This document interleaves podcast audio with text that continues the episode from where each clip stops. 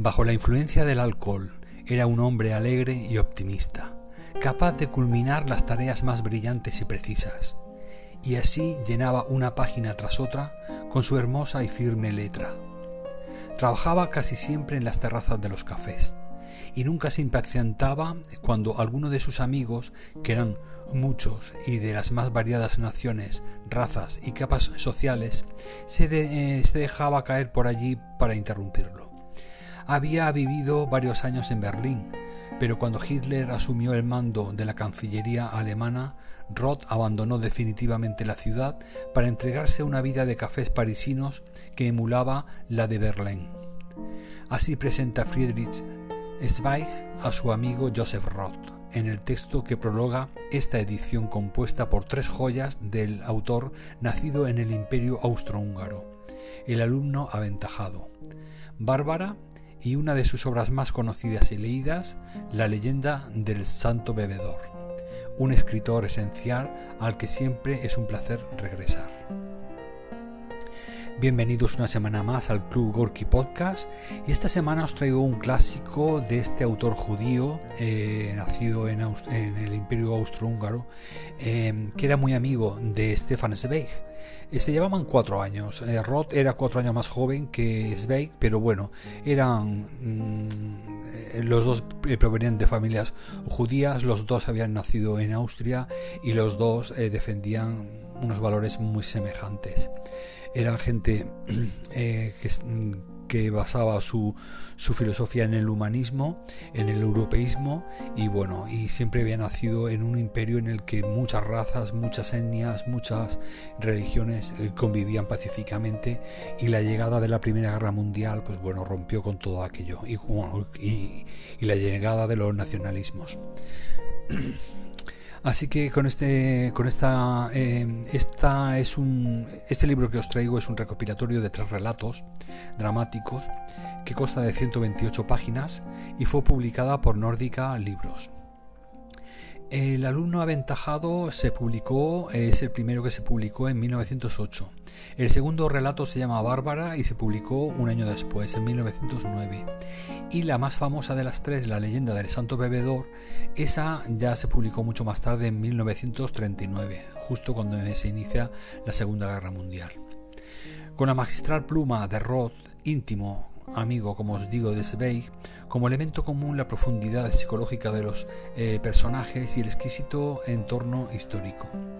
Los relatos que más me han gustado han sido Bárbara y la leyenda del santo bebedor, en el que nos narran sus duras eh, vidas inmersas en una época histórica cambiante y sin embargo con ese punto de, sarcasmo que impregna siempre pues, la vida de estos personajes con la actitud descreída y hermosamente humana del propio autor.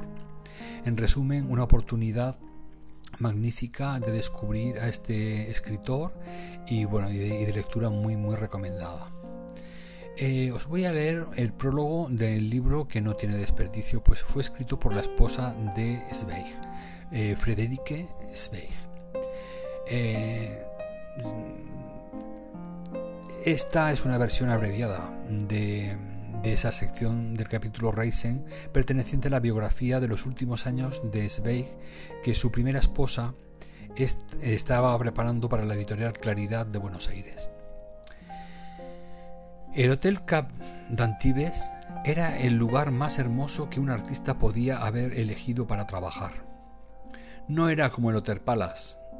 Stefan siempre huía de esa clase de sitios sino una especie de castillo que antaño había funcionado como residencia privada, la casa donde Maupassant había vivido con su familia. Bernard Shaw eh, se había alojado en el hotel durante unos cuantos veranos seguidos, pero antes de que llegáramos nosotros. El lugar disponía de un álbum lleno de fotografías en las que solía aparecer Shaw cual eh, proteo en bañador. En invierno, la casa era muy tranquila, agradablemente tenue y acogedora. Y esta sensación alcanzaba su plenitud en el pabellón del restaurante junto al mar. Los centroeuropeos excéntricos como nosotros se aventuraban a darse un baño entre las olas. El oleaje del lugar es muy bello. Y eso a Stefan le sentaba de maravilla, pues así podía trabajar en su María Antonieta con gran empeño y disfrute. Tal y como le ocurría siempre que estaba instalado cómodamente en un sitio, se dispuso a compartir ese placer con su amigo. Envió una invitación a Joseph Roth, que se encontraba casualmente en Marsella. Roth era 16 años más joven que Stefan y mi marido lo consideraba uno de los escritores más brillantes de nuestra época. Eh, había dicho cuatro años, pues no son 16 años de diferencia. Eh, Roth llevaba eh, poco tiempo escribiendo por su cuenta. Se había dedicado al periodismo durante unos años y había luchado en la Primera Guerra Mundial, de modo que no había tenido tiempo de obtener el mismo reconocimiento que otros autores con eh, menor mérito. Quizás sea conveniente decir algo más acerca de él, sobre todo porque fue uno de nuestros mejores amigos durante los últimos años que pasamos juntos. Había comenzado su carrera periodística en un diario de Viena y luego pasó a formar parte de la plantilla del Frankfurter Zeitung, para el que viajó como corresponsal a la, a la Rusia soviética y a Yugoslavia. En la guerra luchó como oficial y por muy sorprendente que parezca, le entusiasmaba la profesión de las armas. Ello se debía a dos razones. Su sueldo de oficial le había proporcionado por primera vez en la vida independencia económica y tras su experiencia en la guerra de los prorromos, eh, consideraba al emperador Francisco José el protector de los judíos. De hecho, su devoción por la patria austrohúngara no cesó de crecer a medida que el imperio declinaba hacia el ocaso y alcanzó su apogeo justo cuando el objetivo de ese patriotismo dejó de ser una entidad independiente. La romántica ceguera de Roth, cuyos amables ojos azules, eh, azul cielo, eh, veían tantas otras cosas con un realismo que yo ni siquiera, eh, vamos, que ya quisieran muchos, constituía en realidad una forma de volar al pasado o bien a un complicado futuro, todo con tal de escapar al terrible presente. El autor de Judíos errantes y Job había ahondado en las profundidades del sufrimiento humano. Su querida esposa se había vuelto irremediablemente loca, y él cayó en las tentaciones de la bebida como refugio para el olvido. Bajo la influencia del alcohol era un hombre alegre y optimista, capaz de culminar las tareas más brillantes y precisas. Y así llenaba una página tras otra eh, con su hermosa y firme letra. Trabajaba casi siempre en las terrazas de los cafés y nunca se impacientaba cuando alguno de sus amigos, que eran muchos y de las más variadas naciones, razas y capas sociales, se dejaba caer por allí para interrumpirlo. Había vivido varios años en Berlín, pero cuando Hitler asumió el mando de la Cancillería alemana, Roth abandonó definitivamente la ciudad para entregarse a una vida de cafés parisinos que emulaba a la de Berlín. Era un hombre extremadamente amable, siempre dispuesto a ayudar a los amigos en apuros, pero esperaba a su vez que estos mostraran la misma habilidad con él y sus pupilos. El barómetro de su temperamento era capaz de pasar, rápidamente de la alegría más inocente a la amargura y el incisivo sarcasmo. Eh, su entusiasta y brillante inteligencia judía se inclinó al final ante la autoridad de la Iglesia católica, ya que al parecer la piedad y la humildad conseguían apaciguar sus tormentos e indignación ante un mundo tan cruel eh, y duro. Al aceptar la traición, la tradición y hallar la fe en el futuro mundo que conocía y el que estaba por venir, domó su espíritu de ardiente rebeldía. Mientras estuvo en Antibes, trabajó en su extraña novela La Marcha Radetzky en la cual supo volcar todo su amor por Austria. Él y Stefan, de cuyo talento Roth siempre hablaba con la más profunda admiración, solía discutir con gran placer las actividades literarias de ambos, y muchas veces intercambiaban ideas. El hermoso incidente del ganso salvaje de la marcha Radetzky se debe a una sugerencia que le hizo Stefan. Estas contribuciones ajenas son muy frecuentes en las obras literarias, hasta un punto en el que el lector difícilmente podría sospechar. Así, cuando Stefan lo invadía el cansancio o la impaciencia, muchas veces me llamaba para que le ahorrara el aprieto de acabar él solo el capítulo que tenía entre manos.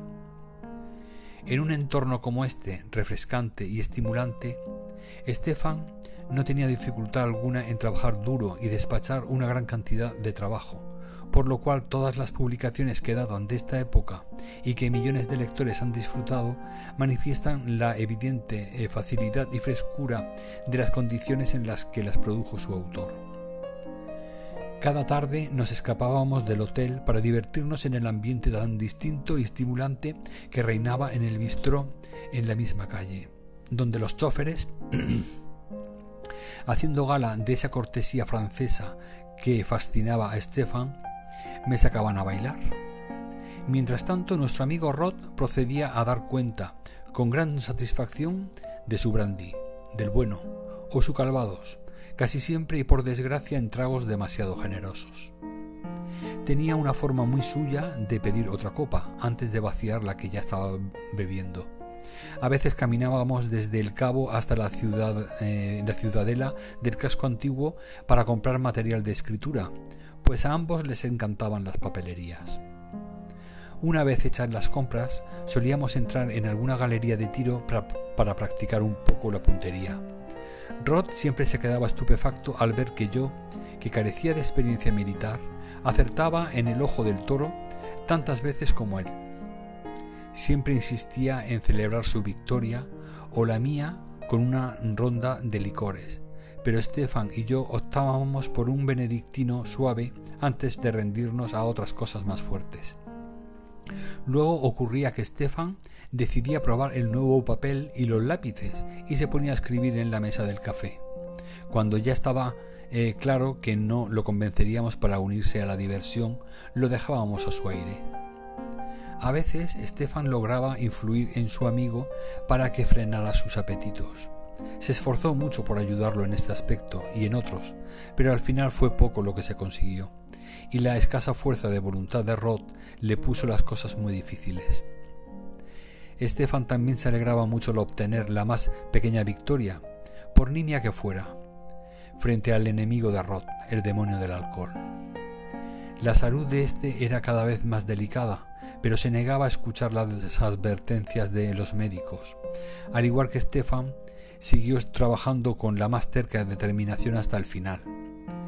Ambos mostraban predilección por esos franceses corrientes que Rod logró retratar tan deliciosamente y entre los cuales contaba con muchos amigos. En la primavera de 1939 y ante centenares de amigos que asistieron al funeral, fue enterrado entre los suyos entre esa gente corriente, había derrochado su preciosa vida sin compasión alguna, pues sabía muy bien que no cabía esperar otra cosa del futuro que la continuación de los terribles ultrajes que atormentaban su delicada compostura a base de odio e indignación. Estefan dio por sentado que Roth se había infligido su propia muerte, y eso ciertamente influyó en él a la hora de tomar la terrible decisión que llevaría a cabo poco después. Joseph Roth nació en Brody 1894 y falleció en París en 1939.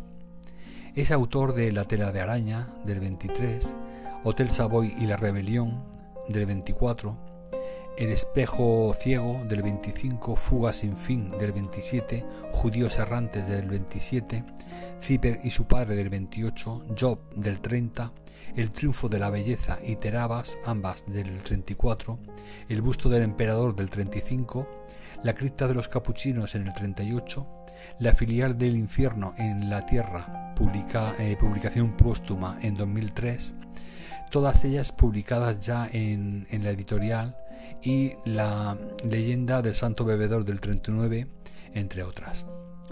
La amarga experiencia del derrumbamiento del mundo de los Habsburgo y sus consecuencias psicológicas, así como la obligada emigración de los judíos de Europa Central hacia Occidente, fueron desde el inicio los temas centrales de su obra. En 1933 emigró a Francia, donde murió. Desde entonces es visto con creciente unanimidad como uno de los mayores talentos de nuestro tiempo. Joseph Robb, que había nacido eh, como os digo, en 1894 en, Brody, un pueblo situado hoy en Ucrania y que por entonces pertenecía a la Galicia occidental, perdón, oriental, una provincia del viejo imperio austrohúngaro hijo de una familia de comerciantes judíos, vio desmoronarse la milenaria eh, corona de los Habsburgo y cantó el dolor por la patria perdida en narraciones como Fuga sin fin, La cripta de los capuchinos o El busto del emperador. En este último relato describió el desarraigo de quienes vieron eh, dividirse en naciones aquella Europa cosmopolita bajo el odio de la Gran Guerra. Hablaba igual de bien prácticamente todas las lenguas europeas. Se sentía en casa en la mayoría de los países europeos. En su lápida quedó reflejado su eh, procedencia y profesión. Escritor austriaco, muerto en París. Y bueno, con esta recopilación de tres relatos de este maravilloso escritor austrohúngaro. Eh, espero pues bueno que, que, descubráis al autor, puesto que es un, un, recopilatorio muy breve, como os comentaba, de de 128 páginas en el que sobre todo el segundo Bárbara y el tercero el, eh, la leyenda del santo bebedor creo que son dos joyas que os van a hacer pues bueno que, que descubréis este autor y que, y que lo, lo, podáis seguir a partir de ahora. Y bueno esta maravilla de, recopilatorio lo he apuntado con un 4 sobre 5 en Gurris y bueno y ya me voy despidiendo que hoy me, me he prolongado un poquillo me he excedido un poquito con, con esta eh, con este recopilatorio de Joseph Roth del que espero eh, traeros más, eh, más libros eh, próximamente, pues que, puesto que es un autor que junto a Stefan Zweig es uno pues, de, mis, de mis autores de cabecera. Y bueno, como siempre es habitual, voy a, dar las gracias a los oyentes que, en los países donde más oyentes tengo, que es para los oyentes de eh, España, México, Argentina, Estados Unidos y Chile. Muchas gracias a todos estos oyentes y seguidores y eh, recordaros que también me podéis seguir en mi canal de YouTube Descubriendo Libros con José Cruz y eh, podéis también seguirme en mi faceta de escritor en mi página web josecruz.online. Así que pues bueno, espero que os haya gustado esta nueva reseña, que descubráis este maravilloso autor y que bueno, y que sigáis disfrutando, eh, mm, aunque os queden poquitos días de vacaciones o a los que no lo han cogido todavía, que, que disfrutéis de las vacaciones todo lo que podáis y que leáis muchísimo. Muchas gracias de nuevo una semana más por estar ahí y hasta la semana que viene, lectores.